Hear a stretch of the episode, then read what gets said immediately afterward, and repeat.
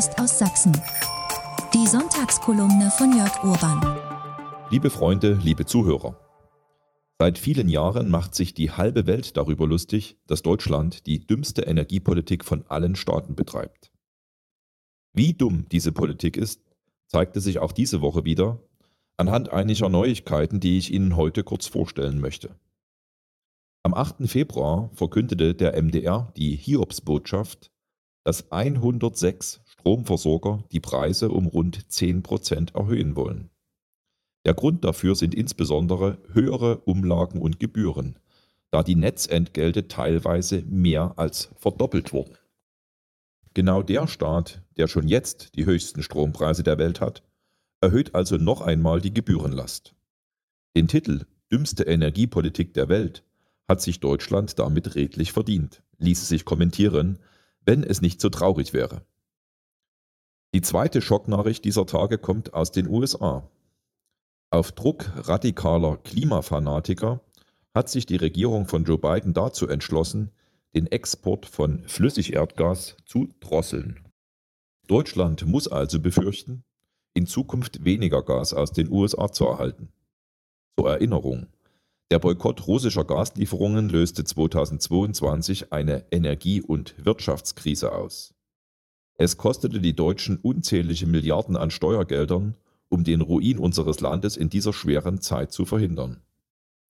Seit 2022 erzählt die Ampelkoalition gebetsmühlenartig, die Lösung der deutschen Gaskrise liege in dem sehr teuren Flüssiggas aus den USA.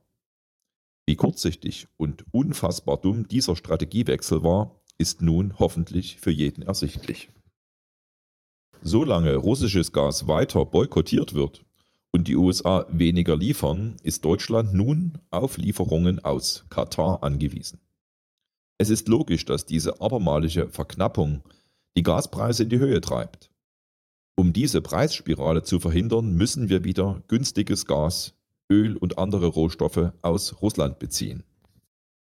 Die dritte Neuigkeit dieser Woche ist ausnahmsweise einmal positiver Art. Trotz der miserablen finanziellen Ausstattung der deutschen Kernforschung konnte das Max-Planck-Institut für Plasmaphysik einen Energieweltrekord bei der Kernfusion verkünden. Mit einer Anlage, die in Großbritannien steht, gelang es aus 0,2 Milligramm Brennstoff insgesamt 69 Megajoule Energie zu erzeugen. Das gab es in dieser Größendimension noch nie. Für die gleiche Energiemenge hätte es etwa 2 Kilogramm Braunkohle gebraucht, also rund 10 Millionen Mal so viel Brennstoff, erklärt das Institut zur Verdeutlichung des Erfolgs. Wissenschaftler aus verschiedenen Ländern sind sich nun sicher, die Kernfusion ist kein unlösbares Problem mehr. Es zeigt sich damit erneut, dass der deutsche Ausstieg aus der Kernkraft ein historischer Fehler war. Dieser Fehler muss dringend korrigiert werden. Gerade auch in Sachsen haben wir eine große Tradition der Kernforschung, die wir wiederbeleben, ausbauen und nutzen müssen.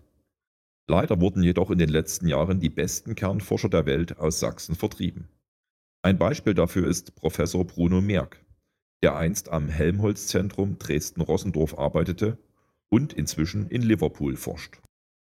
Diese drei aktuellen Beispiele illustrieren auf ihre Art, dass die auch von der CDU mitgetragene grüne Energiewende gescheitert ist.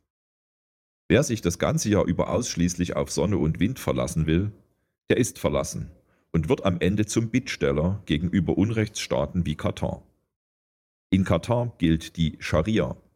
Homosexuellen droht die Todesstrafe. Und statt mit Bußgeldern werden die Bürger mit Peitschenhieben gemaßregelt. Ich kann beim besten Willen nicht verstehen, wie man sich freiwillig in die Abhängigkeit eines solchen Staates begeben kann. Auch deshalb setze ich mich weiter dafür ein, die Verständigung mit Russland zu suchen und endlich wieder eine intelligente Energiepolitik auf den Weg zu bringen. Derzeit ist das nur mit der AfD möglich. Unterstützen Sie uns deshalb bitte und lassen Sie sich nicht von dem medial erzeugten Gegenwind beirren. Diesen Gegenwind halten wir schon aus. Und wir bleiben optimistisch, dass am Ende zum Wohle Deutschlands die Vernunft siegt. Denn alle Staatsgewalt geht in unserem Land vom Volke aus und nicht von den Medien oder Altparteien.